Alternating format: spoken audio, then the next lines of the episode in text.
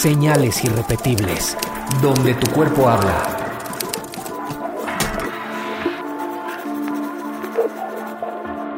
Hola, hola, ¿cómo están? Yo soy Marifer Centeno y esto se llama Señales irrepetibles, porque no son coincidencias.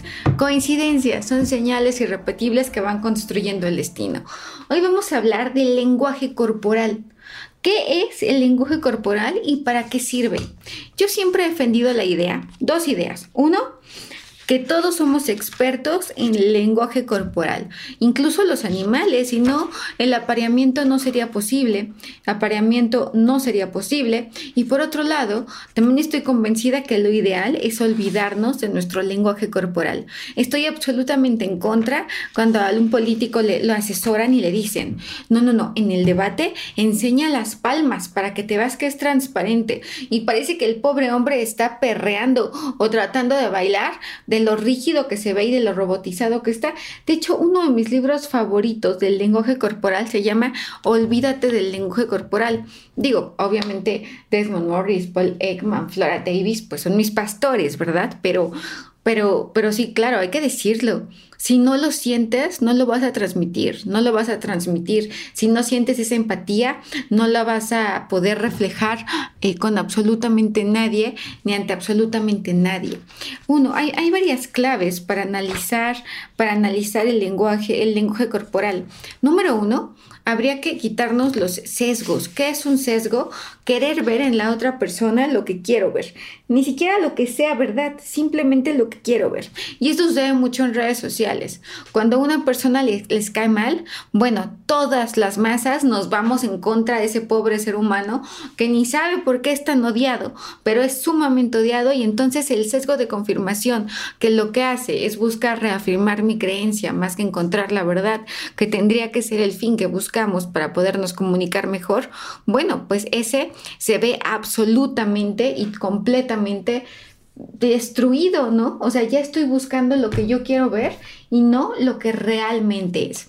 Otra cosa que es importante decir y que es importante mencionar es, bueno, el contexto no es lo mismo que una persona esté eh, en un lugar como la Antártida y está haciendo mucho frío y la postura obviamente va a ser cerrada, o si está en un juicio donde puede estar 50 años en la cárcel, bueno, va a ser totalmente diferente esa postura debido al grado de formalidad o al frío que tiene, que si estuviera muy cómodo en su casa a una temperatura que le fascine.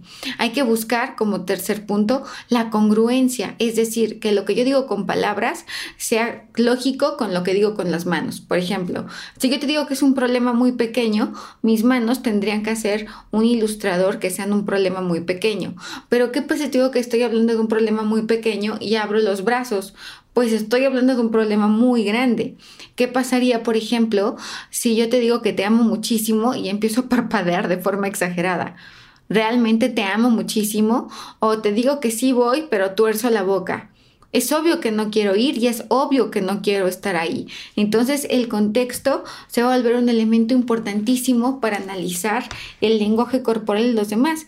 Y es que no es una no es un diccionario el lenguaje corporal. Hay gestos que se defienden como gestos culturales y hay gestos que se defienden eh, como gestos universales. Es decir, lo que para una cultura puede ser, eh, lo que para una cultura puede ser algo eh, con una connotación positiva o un simbolismo positivo, para otros puede ser absolutamente un problema. Y cuando hablamos de gestos universales, estamos hablando, por ejemplo, de gestos que también son animales, como la sonrisa, enseñar los dientes cuando te sientes amenazado, fruncir el entrecejo cuando estás enojado o el fruncimiento de labios que, que da también lugar a un tema de, un apaciguador. Ahora, hay otra cosa que es sumamente importante.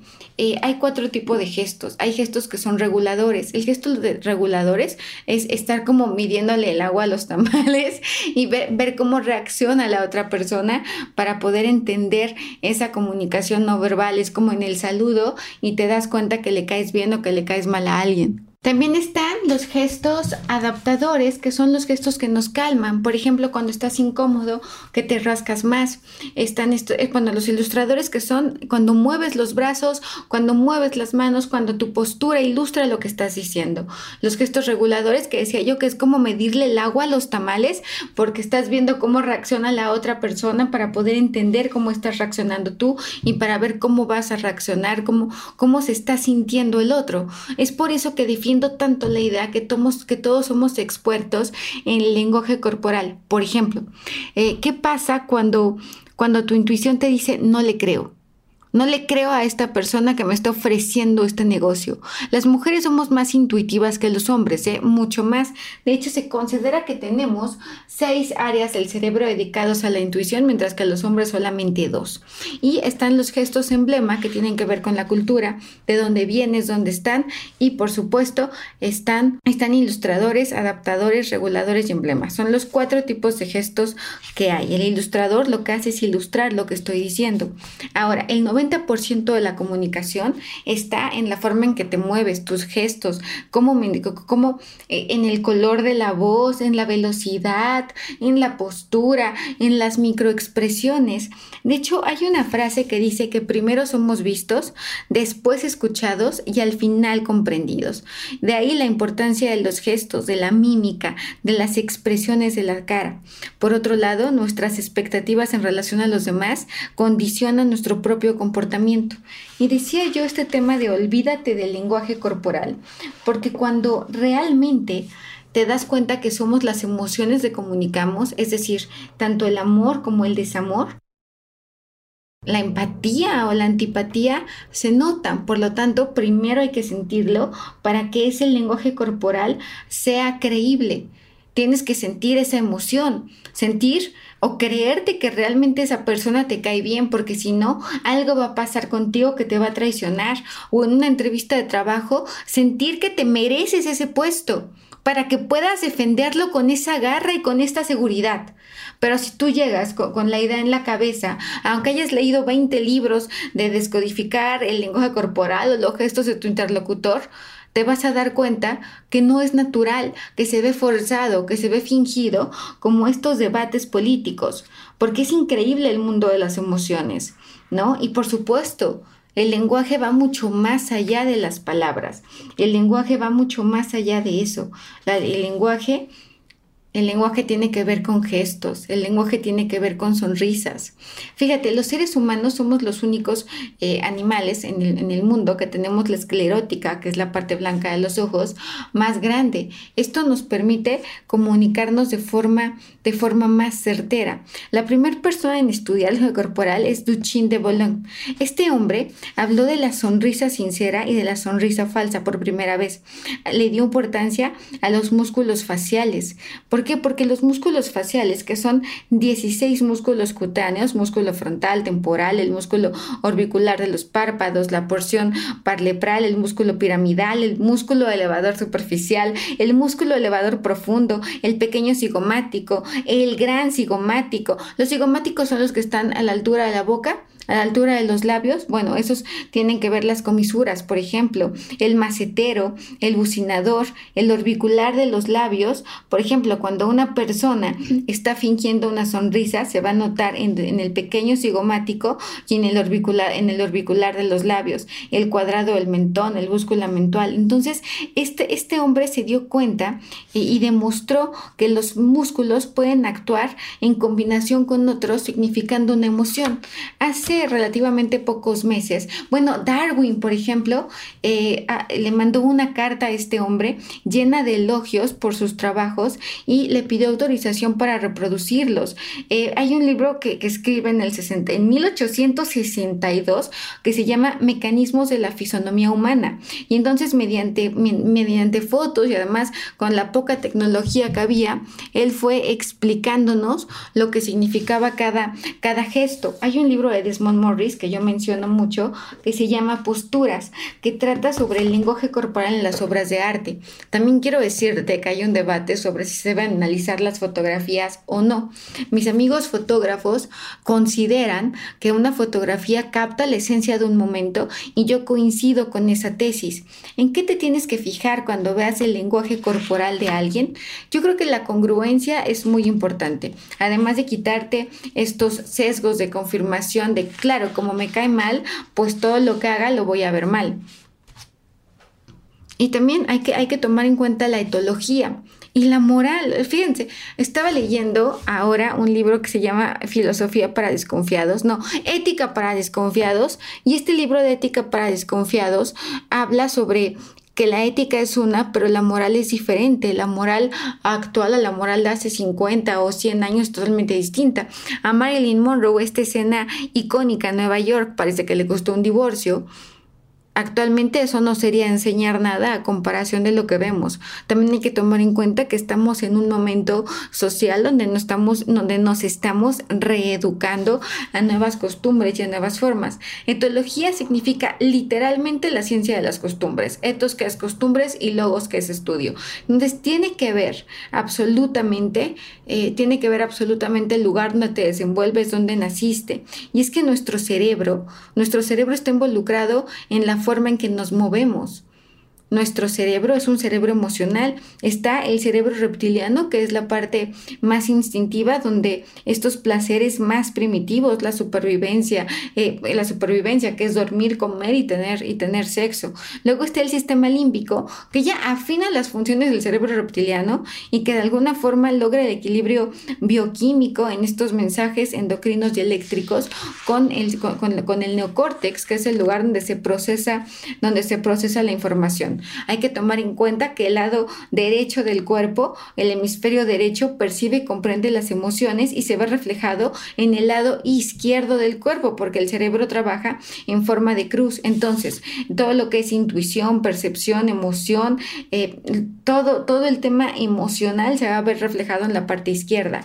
Cuando, cuando algo es más natural, se va a marcar mal en, en el lado izquierdo del cuerpo. Y cuando algo es estudiado, va a ser en el hemisferio izquierdo, que se ve reflejado en el lado derecho del cuerpo, que es el responsable del lenguaje, y la información analítica, la, la planeación, la planeación, la estrategia. Perdonen, es que traigo mis alineadores y no crean ustedes, esto no es tan fácil.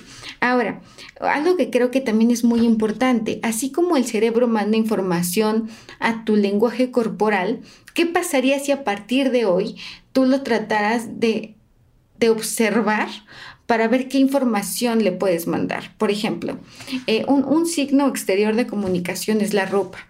¿Qué pasaría si todos los días te vistes de negro, negro, negro, negro, negro, negro y ahora te cambias de color? ¿Tendría que ver con, cambiaría tu estado de ánimo? Definitivamente. Ahora, hay gestos que son gestos de dominación, que van de arriba a abajo, incluso en los países asiáticos. Eh, el saludo, por ejemplo, eh, que inclina la cabeza, estrechar la mano, besar la mejilla, dar un abrazo, el apretón de manos, también es un tema que se va aprendiendo y que es cultural. La sonrisa no. ¿Qué actitudes reflejan inseguridad? Pues mira, hay algo muy interesante, la estatura con el lenguaje corporal. Las personas bajitas se ven, eh, sobre todo los hombres bajitos, se ven obligados a mostrar una actitud más desafiante, porque lo que no les dio el tamaño físico lo tienen que demostrar con su lenguaje corporal. Cuando una persona, por ejemplo, está escuchándote y se empieza a rascar, es porque ya está harto, o sea, se rasca la oreja, es porque ya está harto de lo que estás diciendo o le incomoda. Si en cambio se tapa la oreja, es porque no quiere escuchar lo que estás diciendo. Hay gestos que se llaman gestos de autoprotección. Yo creo que el gesto de autoprotección que hemos visto más es eh, este, por ejemplo, que utilizan algunas, eh, es que últimamente ha pasado mucho con celebridades o con, figuras públicas. La palabra celebridad se me hace una palabra muy grande, pero bueno, Ricky Martin es toda una celebridad y aquí todos lo ubicamos. Una cosa es que les gusta y otra es que no, pero eh, él en, un comunicado que hace pocos días cuando tiene un problema con su sobrino es hacer un gesto de, de protección y lo que hace es... Eh, poner las manos entrelazadas a la altura de una zona íntima, ¿no? Ahora, la cabeza, la cabeza es quizás los elementos más importantes del lenguaje corporal. La inclinación de la cabeza, por ejemplo, refleja sumisión o el mentón derecho nos habla de una persona que se siente segura en este momento. El mentón hacia arriba es de una persona que se siente superior y el mentón hacia abajo es una persona que se siente dominada. Cosa interesante, la mirada. La mirada que más molesta es la mirada huidiza porque no genera confianza y la gente cree que es mentir, pero puede ser inseguridad. En cambio, un contacto visual muy fuerte puede resultar intimidatorio, un constante, un, constante contacto visual puede, eh, puede, puede, puede, puede resultar intimidatorio para algunas personas y hay gente que cree que es un indicador de verdad. Pero eso es completamente falso. Los grandes mentirosos te van a mirar a los ojos y te van a decir que te aman, que es el proyecto que estabas esperando. Entonces hay que entender que la mirada es un arma, pero también, también puede ser una caricia. Puede ser fulminante o puede ser dulce y generar una enorme confianza en la persona que tienes al lado. Por ejemplo, la pupila. La pupila aumenta al mismo tiempo que aumenta el deseo. Entonces, cuando estamos viendo algo que nos gusta, la pupila se va a dilatar. En cambio, las emociones negativas, como el miedo, la ira, el desinterés, el disgusto, el engaño y la mentira, la pupila se va a contraer. Eh, en, en programación neurolingüística había una teoría que decía que cuando una persona eh, mira en medio o al vacío es porque está llena de dudas o de interrogantes. Cuando una persona mira hacia arriba y a la derecha, pensamos en algo que no habíamos eh, reparado antes. Cuando una persona mira hacia arriba y a la izquierda, es porque está recordando. Cuando una persona me está mirando fijamente al centro, es porque tiene ideas obsesivas. Cuando una persona mira en medio y a la izquierda, es porque está comprendiendo lo que está pasando. Seguramente este lo has visto mucho. Y arriba y al centro es estar como, es más, lo vemos mucho en los videos cuando empiezan a hablar de Dios y de, ay, la energía y que le mandan mucha luz, vemos como la mirada va totalmente hacia arriba. La mirada es expresiva, la mirada es sin duda alguna uno de los gestos de comunicación más importante. Una mirada, decíamos, puede ser una caricia o puede ser un golpe que, de verdad te mate. Ahora, la mirada sostenida, eh, los niños la interpretan como hostil, pero a mucha gente le gusta y le parece muy seductor. De hecho, hay un estudio, y esto está padrísimo, ¿eh? hay un estudio que dice que cuando tú volteas a ver a alguien es porque esa persona ya te vio siete veces de reojo. Cuando una persona te mira a los ojos, lo que transmite es que está convencido contigo que está convencido de lo que está diciendo y está convencido de, esta intención de querer persuadirte, pero no necesariamente es la verdad. El guiño del ojo es porque lo que busca es llamar la atención. Y una vez más, vamos a hablar de los pies, porque todo mundo habla del torso, de las manos, de la mirada, pero los pies, los pies nos dicen dónde realmente quiere estar nuestra cabeza. Entonces, imagínate que estoy platicando contigo y mis pies están hacia la puerta. Es obvio que no quiero estar contigo. Y es que sí, la cara, dice Lavater, que lo que pasa en el alma tiene su expresión en la cara. Y yo les digo, lo que pasa en los pies tiene la realidad de donde realmente se te antoja estar. Las piernas cruzadas, por ejemplo, hay diferentes cruzados. Está el cruzado americano, que lo que hace es enseñar los muslos. En mujeres, ese cruzado es el más atractivo porque enseñas la parte más importante. Este cruzado americano, que es el tobillo sobre la rodilla, es la necesidad de competición. Generalmente cuando una persona se siente muy seguro, va a ser el cruzado americano. En cambio, el cruzado europeo, perdón, que es el que sí enseña los músculos eh, y enseña estos muslos, muslos te hace ver más atractiva. Cuando una persona se sienta con los antebrazos apoyando, eh, apoyados en los muslos, son ganas de huir o escepticismo. Cuando una persona se sienta en la puntita de la silla es porque ya se quiere ir. Las piernas cruzadas son timidez, son incomodidad o timidez. Las piernas, eh, por ejemplo, una persona que está un pie abrazando al tobillo, es, esa es la postura de mayor inseguridad que puede haber. Las piernas cruzadas y parcialmente estiradas son serenidad y confianza. Tienes que, tienes que, y además que conocer a la persona, porque para analizar a alguien hay que entender también el grado de formalidad. No es lo mismo analizar a alguien que está en un juicio a alguien que está en su casa. Y el estado emocional no es lo mismo que acaben de matar a tu esposa a que te den un ascenso. El estado emocional es importantísimo. Las emociones y la expresión es importante darnos cuenta del contexto del que estamos hablando. Yo soy Marifer Centeno y esta fue la introducción al lenguaje corporal. Nos vemos la próxima vez aquí en señales irrepetibles. Ah, y por cierto, la sonrisa sincera es con los ojos, no con los labios. Enseñar los dientes también puede ser una amenaza. Señales Irrepetibles es un podcast producido por Sonoro. Si te gusta nuestro contenido, ayúdanos con una calificación de 5 estrellas, escribe una buena reseña y compártelo. Suscríbete a nuestro canal en cualquier plataforma de podcast en donde nos estés escuchando ahora mismo.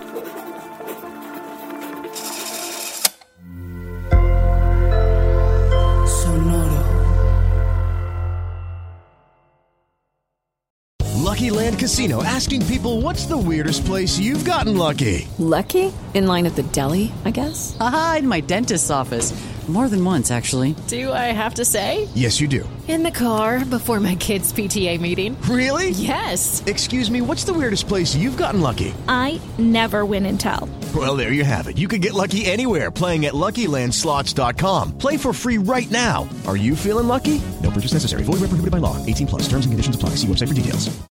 ¿Estás listo para convertir tus mejores ideas en un negocio en línea exitoso? Te presentamos Shopify.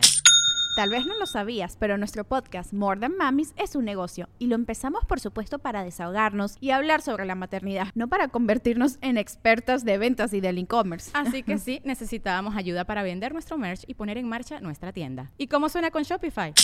Llegó otra venta. Shopify es la plataforma de comercio que está revolucionando millones de negocios en todo el mundo. Ya seas un emprendedor desde tu casa o desde donde sea, Shopify es la única herramienta que necesitas para iniciar, administrar y hacer crecer tu negocio sin dificultades. Con Shopify puedo gestionar pedidos, envíos y pagos desde cualquier lugar, brindándote toda la información y estadísticas de tus ventas al detalle. Regístrate para un periodo de prueba con tan solo un dólar al mes en shopify.com barra sonoro, todo en minúsculas. Ve a shopify.com barra sonoro para llevar tu negocio al siguiente nivel. Shopify.com barra sonoro.